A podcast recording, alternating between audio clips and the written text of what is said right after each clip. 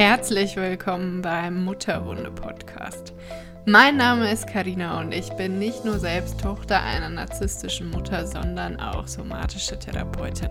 Bei mir lernst du, wie du deine Mutterwunde heilst und ein Leben voller Erschöpfung, Selbstzweifel und belastender Probleme in eines verwandelst, in dem du wirklich zu Hause bist und die Zügel in der Hand hast.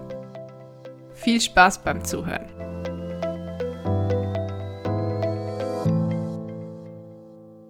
Ich glaube, es ist wahnsinnig wichtig, Menschen in seinem Leben zu haben, die einen inspirieren. Und welche Menschen das bei mir sind, teile ich in dieser Folge mit dir.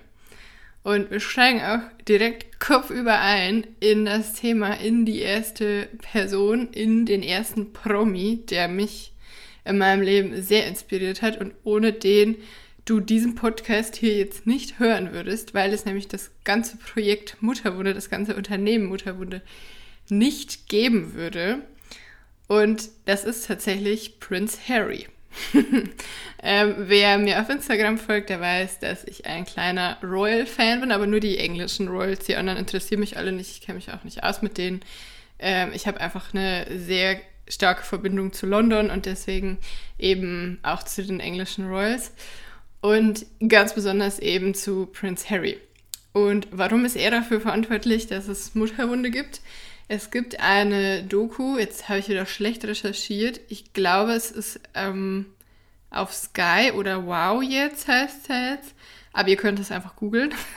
Die Doku heißt The Me You Can't See. Und da ist nicht nur ähm, Prince Harry dabei, sondern ich meine, es wäre auch Lady Gaga dabei. Und noch ein paar andere Promis. Nicht alle äh, kennen wir in Deutschland. Es sind auch ähm, Menschen, die eher im Ausland bekannt sind. Aber auf jeden Fall sind da Menschen dabei, die durchaus bekannt sind, auch in Deutschland. Also es geht nicht nur um Prince Harry, aber auch um Prince Harry. Und er erzählt da eben die sehr ja, berührende Geschichte, also mich hat sie sehr berührt, die sehr berührende Geschichte um den Tod seiner Mutter, Lady Di und was das mit ihm gemacht hat. Er war damals ja noch ein kleiner Junge letztlich und ähm, ja, was das auch psychisch mit ihm gemacht hat, diese Beerdigung ähm, zu vollziehen, hinter dem Sarg herzulaufen und mit dem ganzen Medienrummel umzugehen und so weiter.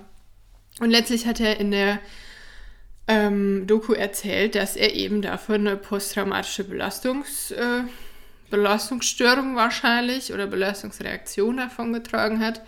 Er hat darüber erzählt, dass er in Therapie ist, dass er Panikattacken hat, dass er eine Angststörung hat. Also er hat im Prinzip die typischen Symptome von einer PTBS oder eben von einer Traumafolgestörung genannt und benannt und auch gesagt, dass das auch in der Öffentlichkeit ein Thema für ihn war. Ja? Also dass er auch wenn so öffentliche Auftritte waren, ähm, also es gibt ja auch Bilder von ihm, wo man sieht, wie er schwitzt, wie ihm wirklich der, der, der Sabber runterläuft vom Gesicht, weil er einfach in diesen Situationen äh, krasse Panikattacken hatte. Und ich habe mir damals diese Doku angeguckt und das war zu einer Zeit, in der ich natürlich auch lange schon psychisch erkrankt war, aber immer noch so ein Doppelleben geführt habe weil nur wenige davon wussten, dass es mir so schlecht ging und dass auch ich Panikattacken hatte und dass auch ich eine KPTBS habe und dass auch ich eine Depression habe und, und, und. Also mein, mein erweitertes Umfeld hat mich immer noch als eine sehr starke Person wahrgenommen, die vor nichts Angst hat und ähm, ja, also so wie ich eben auf Menschen gerne mal wirke und was ja eigentlich auch Kern meiner Persönlichkeit ist, so ein bisschen, wenn, sie, wenn nicht gerade meine Angststörung kickt. Aber auf jeden Fall lag ich da dann so und habe mir diese Dokumentation ange, angeguckt, wo, wie gesagt, Menschen mit Rang und Namen, die weltbekannt, weltberühmt sind, ähm, davon erzählen, dass sie Panikattacken haben, dass sie zur Therapie gehen, dass sie sich helfen lassen, dass sie diese Symptome haben. Und ich lag da dann so und dachte, wer bist du eigentlich, dass ausgerechnet du glaubst, dass du nicht damit offen umgehen kannst, dass du Panikattacken hast. Und ich habe von dem Tag an hat mir das irgendwie total die Augen geöffnet, weil ich halt so dachte, wenn Prince Harry, der in einem sehr konservativen Umfeld lebt, wie wir ja später durch die weiteren Entwicklungen auch rund um Meghan und so weiter ähm, äh, gesehen haben, wenn Prince Harry, der in diesem angestaubten, in dieser angestaubten Firma lebt, wo Therapie verabscheut wird und wo, ja, wo sowas auf keinen Fall einen Raum hat, wenn der öffentlich machen kann, dass er Panikattacken hat und dass er ein Trauma hat, ja, wer bin ich denn, dass ich das nicht kann? Kein Schwein kennt mich und es ist, ich bin so unwichtig in dieser Welt.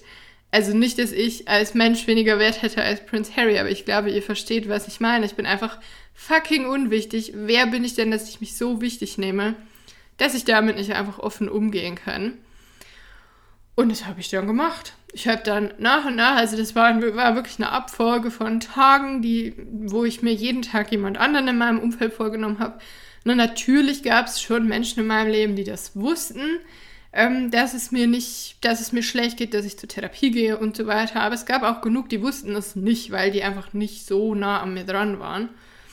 Und dann habe ich einfach nach und nach ähm, jeden Tag eine andere Person eingeweiht und habe der gesagt, ey, so sieht's aus, ich habe Panikattacken, mir geht's echt schlecht, ich kann das Haus nicht mehr verlassen und so weiter.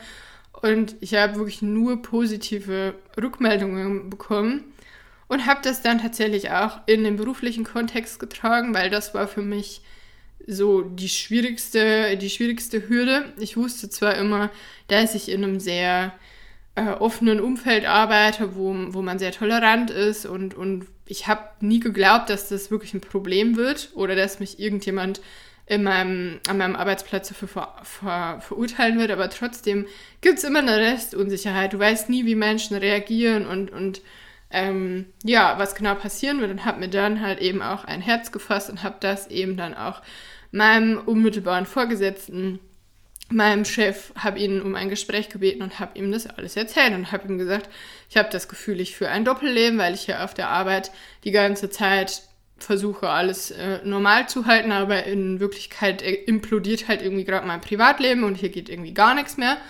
Und er war erwartungsgemäß auch total supportive und meinte dann auch so, ja, wie können wir doch dich unterstützen? Und ich brauchte überhaupt keine Unterstützung, sondern ich wollte einfach nur nicht länger mit diesem Geheimnis leben, mit diesem Doppelleben leben.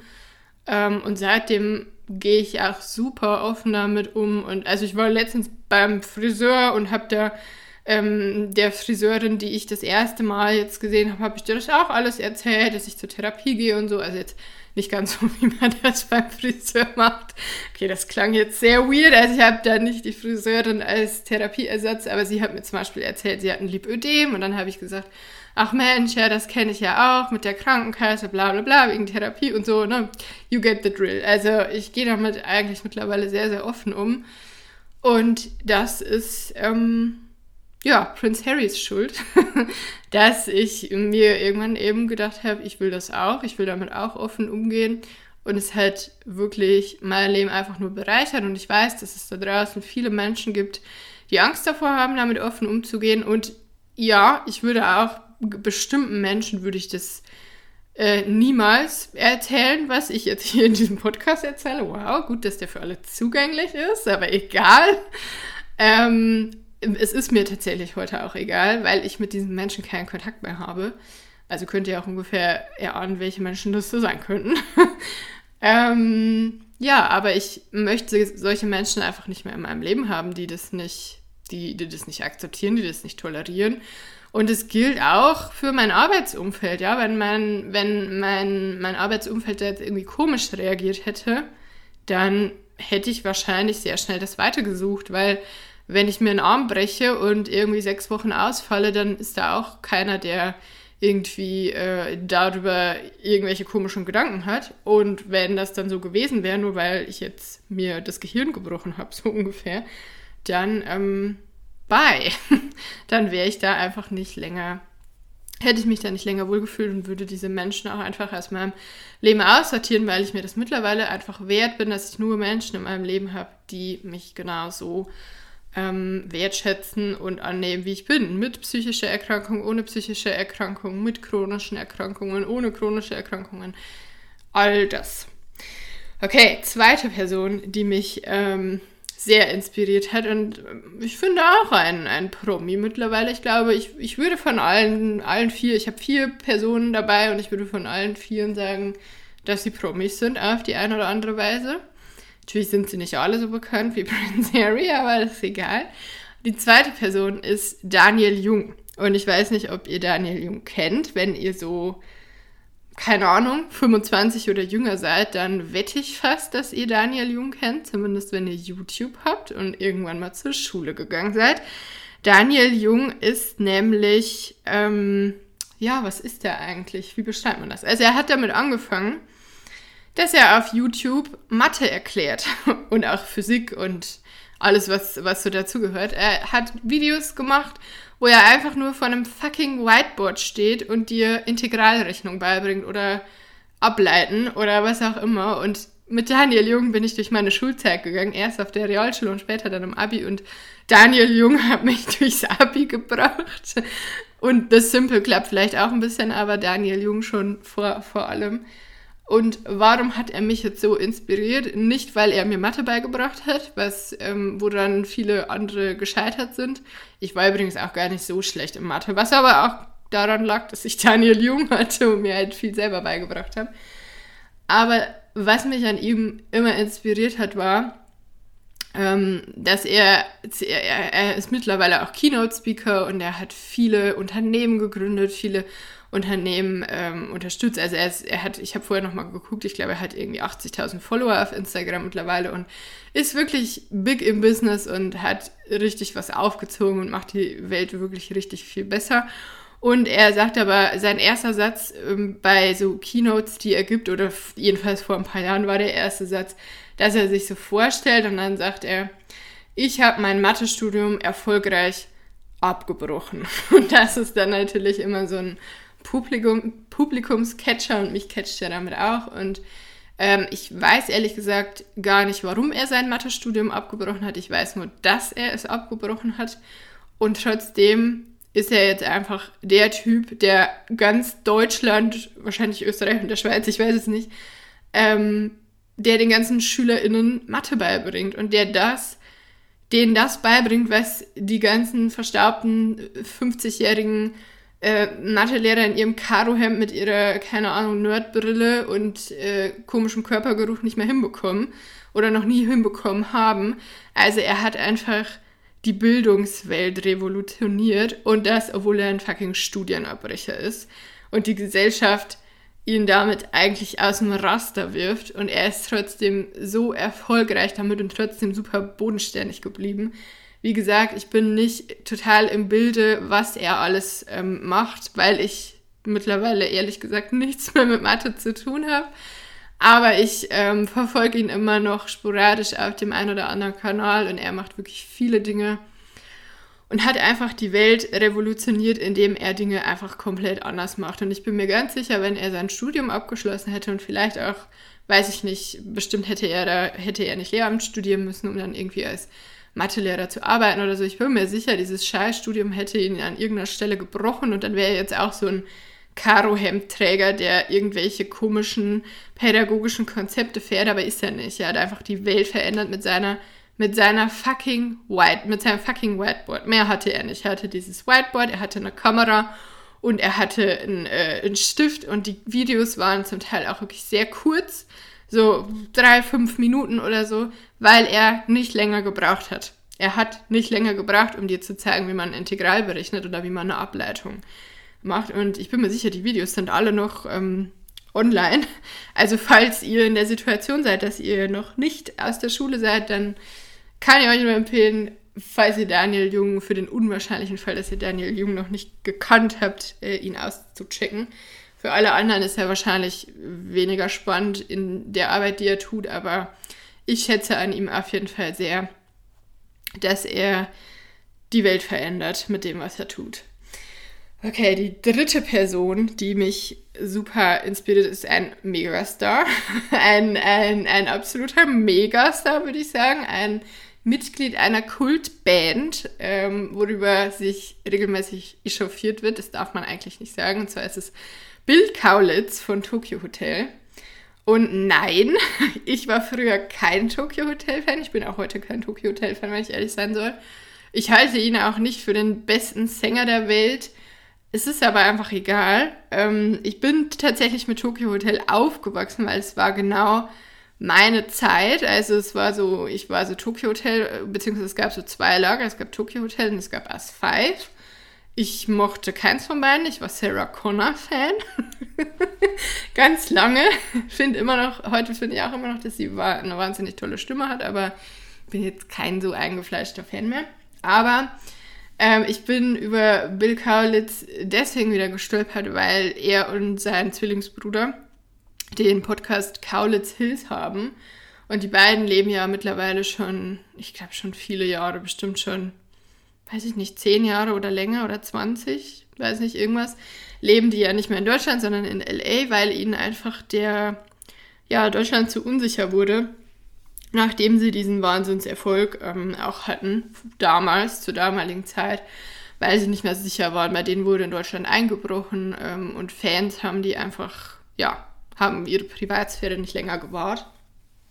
Und ja, ähm, dann sind sie ins Ausland gezogen nach LA und da wohnen sie jetzt eben. Und ursprünglich habe ich äh, den Podcast mal so angemacht, um da reinzuhören, was so das Leben in LA angeht, wie, wie sich das da so gestaltet und wie man überhaupt so lebt als, als Promi. Und es ist schon auch irgendwie freaky, wenn die beiden dann erzählen, dass sie wieder auf einer Party waren, wo auch irgendwie Leonardo DiCaprio war und so. Ähm, das ist alles irgendwie sehr, sehr spannend, aber also ich, ich höre den Podcast eigentlich recht regelmäßig, nicht, nicht jede Folge, aber schon recht häufig, aber was mich mehr inspiriert hat, waren die Dokus, die ich mir dann in dem Zuge nochmal über Tokyo Hotel angeguckt habe und auch über die Zeit. Und Bill war ja einfach immer schon ähm, ein sehr, also es, er wurde in der Schule tatsächlich, das hat Tom in irgendeinem Interview erzählt, äh, er wurde in der Schule tatsächlich von älteren Jungs für ein Mädchen gehalten und ha, die haben dann irgendwie auch Tom drum gebeten, ähm, irgendwie ihm ihre Nummer zuzustecken und so. Also, was ich sagen will, ist, Bill hat nie ausgesehen wie, wie der normtypische Junge in, in Deutschland. Und ähm, er war, die sind ja auch in einem sehr konservativen Ort groß geworden und damit ist er natürlich immer negativ aufgefallen und es gab immer, also die haben sich nie sicher gefühlt, nie gut gefühlt in dem, ähm, in, in, in dem Umfeld, wo sie gelebt haben, weil sie immer gemerkt haben, das ist mir hier alles zu engstirnig und ähm, zu kleingeistig und keine Ahnung was. Also auf jeden Fall hat sie nicht gut getan, in welchem Umfeld sie waren und sie haben auch viel Gewalt erfahren. Beide, vor allem Bill natürlich, wegen seiner Andersartigkeit, aber Tom auch. Und ähm, trotzdem war aber hat Bill nie darüber nachgedacht, sich zu ändern. Also Bill hat nie gedacht, okay, dann ziehe ich mich jetzt einfach maskuliner an oder ich, ähm, keine Ahnung, ich, ich äh, zerschneide meine Kleidung nicht mehr oder ich mache dieses oder jenes, sondern die beiden waren einfach immer genauso, wie sie halt sind, ähm, ohne, ohne irgendwelche Excuses und haben immer in Kauf genommen, dass Menschen sie deswegen hassen, dass Menschen sie deswegen verprügeln, dass Menschen sie ihnen deswegen auflauern und das ist alles passiert und ich glaube ihnen das auch total. Und das muss wirklich furchtbar gewesen sein. Aber trotzdem finde ich es einfach so inspirierend und mutig, wie die beiden oder wie vor allem Bill immer zu sich gestanden hat und wie auch Tom immer zu ihm gehalten hat und sich nie verändert hat, ähm, obwohl er nicht in die gesellschaftliche Norm gepasst hat.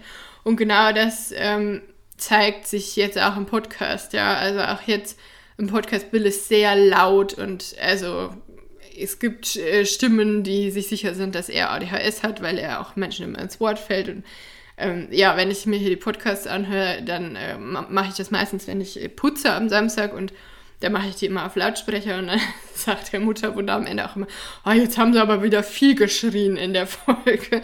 Also Bill ist einfach sehr laut, er ist sehr schrill, er ist sehr exzentrisch, er ist auch sehr, er ist, auch, er ist auch sehr extravagant. Ich meine, er trinkt halt einfach jeden Tag Champagner, er steht aber auch dazu.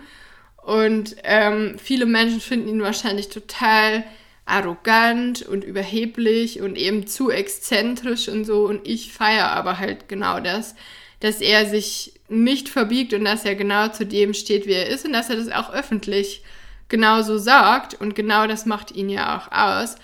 Und natürlich wird es viele Menschen geben, die es mit Bill keinen Tag aushalten würden. Und ehrlich gesagt weiß ich auch nicht, ob ich es einen Tag mit ihm aushalten würde. Vielleicht nicht. Vielleicht wäre auch mir in der Situation dann zu krass, zu anstrengend, zu viel einfach, wo wir wieder bei diesem Thema sind von zu viel sein. Aber ich bin mir sicher, dass es einfach trotzdem da draußen super viele Menschen gibt, äh, die Bill sehr, sehr gerne in ihrem Leben hätten oder auch sehr, sehr gerne in ihrem Leben haben.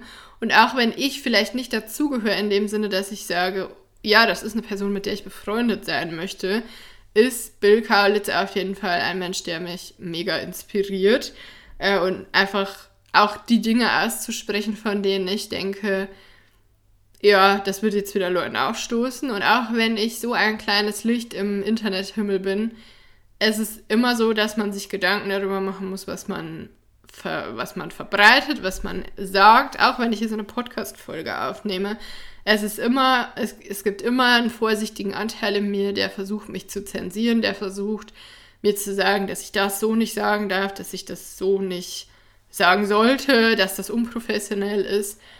Und genau diesen Anteil konfrontiere ich mit Menschen wie Bill, weil da sind wir wieder in dieser Situation, wer bin ich denn? Kein Schwein kennt mich, außer, keine Ahnung, paar hundert Leute, die diesen Podcast hören.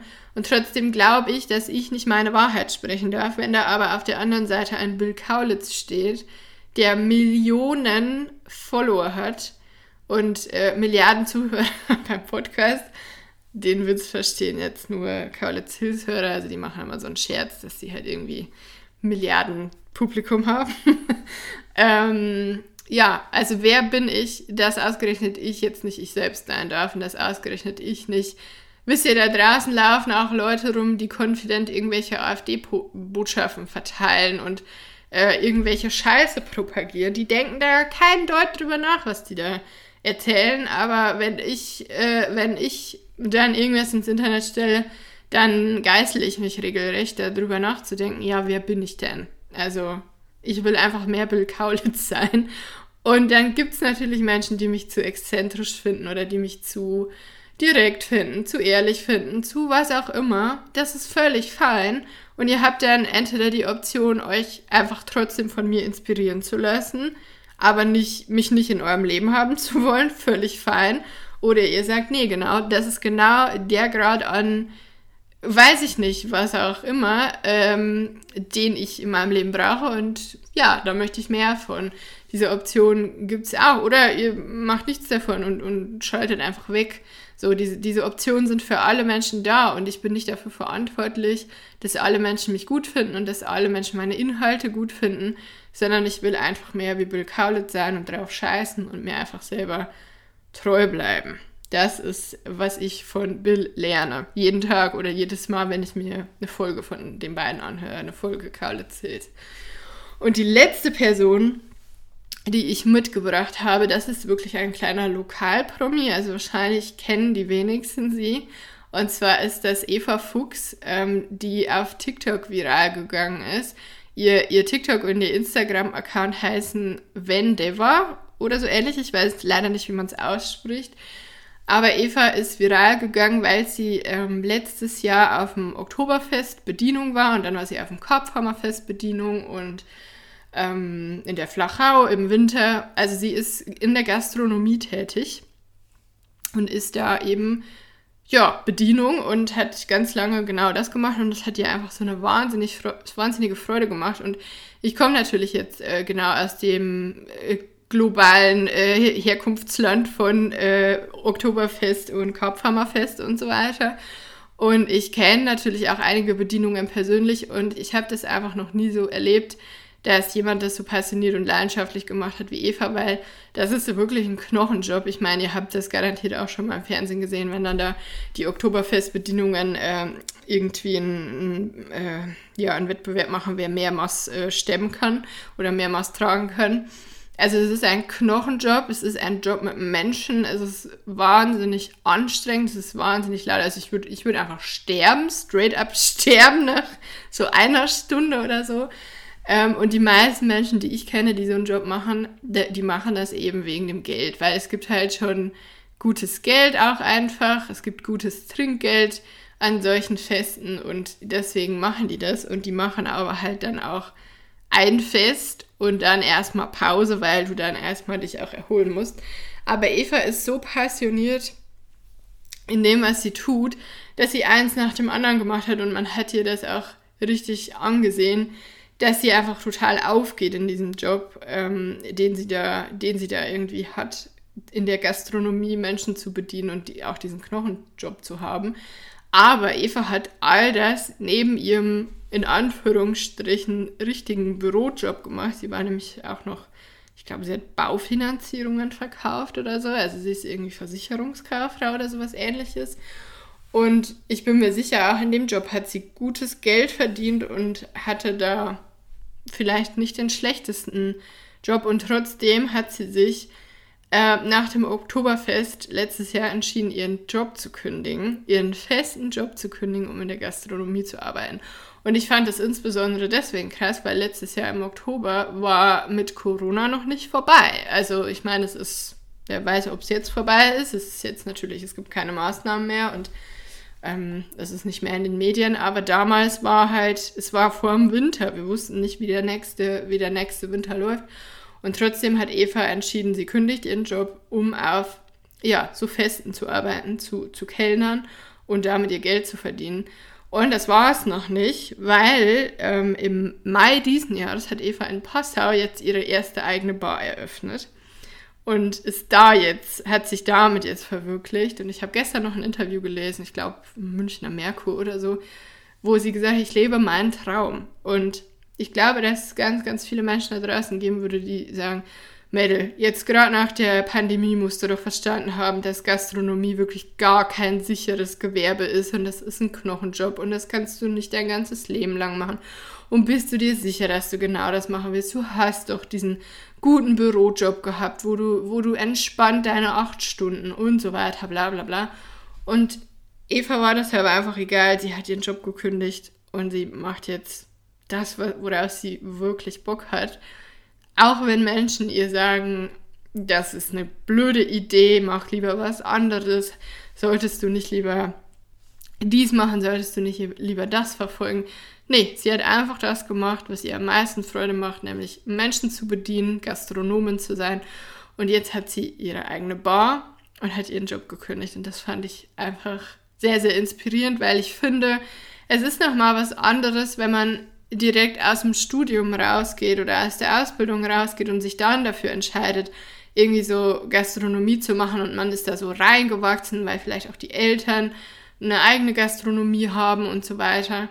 Und es ist einfach was ganz anderes, einen bestehenden Job, eine bestehende Karriere zu beenden, an den Nagel zu hängen, um was ganz anderes zu machen, in einem Bereich, in dem man zum Beispiel ja auch, sie hat keine gastronomische Ausbildung, die braucht sie natürlich nicht, aber sie hat auch keine. Also sie hat sich da einfach ein komplett neues Standbein, ein komplett neues Leben aufgebaut, entgegen wahrscheinlich aller Ratschläge und ist super glücklich damit äh, und hat jetzt ihre eigene Bar und ich bin schon total gespannt zu erfahren, ob sie denn trotzdem dann dieses Jahr wieder auf dem Oktoberfest kellnern wird. Ich, ich werde sehen, ich bin gespannt, aber sie hat auch in einem Interview gesagt, dass, ähm, dass das nicht das letzte Projekt vielleicht war, das sie angeht, weil sie halt eben immer groß denkt. Und ich finde, wir brauchen einfach solche Menschen, die andere Menschen auf diese Art und Weise inspirieren, dass man eben aus diesem Alltagstrott aussteigen kann, wenn man den Job, den man gelernt hat und den man auch eine Weile macht,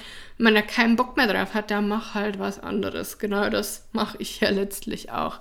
Ja, das waren die vier Menschen, Schrägstrich Promis. Für mich sind alles so kleine Promis. Ich kenne keinen von den Menschen persönlich, obviously. Aber Prince Harry call me. Ich komme gern für eine Tea Time vorbei. ähm, ja, keiner von diesen Menschen kennt mich persönlich. Ich kenne die nicht persönlich und keiner dieser Menschen weiß, dass es mich überhaupt gibt und keiner von diesen Menschen weiß, wie sehr sie mein Leben beeinflusst haben und wie, wie sehr sie Dinge mit mir tun, indem sie einfach die Person sind, die sie sind und ich dabei zugucken kann. Und genau so geht es mir auch, weil du, die du mir gerade zuhörst, vielleicht kenne ich dich gar nicht. Ja, vielleicht kenne ich dich auch doch, weil du eine Klientin bist oder wir schon mal bei Instagram geschrieben haben, aber vielleicht bist du auch eine stille Followerin und ich kenne dich nicht und ähm, du kennst mich vielleicht auch nicht. Vielleicht ist das die erste Folge, die du von mir hörst. Who knows? Aber ich bekomme mittlerweile auf Instagram auch regelmäßig Nachrichten, wo mir Menschen schreiben, dass ich ein Vorbild für sie bin und dass sie mich wahnsinnig stark finden und dass sie das super finden, was ich mache und das ist jedes Mal ein komisches Gefühl, weil ich kenne euch nicht. ihr kennt mich natürlich ein Stück weit mehr, weil ich sehr viel mit euch teile. Natürlich nicht alles, aber ihr wisst einfach viel über mich. Und ich weiß aber nicht, wie krass ich euer Leben beeinflusse, wenn ihr es mir nicht sagt. Und wenn ihr es mir sagt, dann ist es auch immer so ein Stück weit surreal, weil ich mir immer denke, naja, aber ich bin ja auch einfach nur ich und ich mache halt hier irgendwie meine Arbeit, aber nur dadurch verändere ich halt schon Leben. Und zwar nicht nur die Leben von Menschen, die mit mir arbeiten und die mich bezahlen dafür, dass ich ihr Leben verändere, sondern auch für Menschen, wie gesagt, die ich vielleicht gar nicht kenne, die stille Follower sind, ähm, die vielleicht nur sporadisch bei mir reingucken und so weiter. Und das ist die Botschaft, die ich dir an der Stelle auch mitgeben kann. Du weißt auch nicht, wen du mit deiner Geschichte inspirierst. Und du weißt nicht, wer dir gerade zuguckt bei deinem Leben und sich denkt, boah, geil, so wie die wäre ich auch gern oder so wie die, wie die das oder das ähm, rockt, das würde ich auch voll gern und das, die ist voll das Vorbild. Vielleicht in bestimmten Bereichen, vielleicht bist du in irgendeinem Lebensbereich richtig inspirierend oder du ähm, inspirierst Menschen durch die Dinge, die du sagst oder durch die Dinge, die du tust.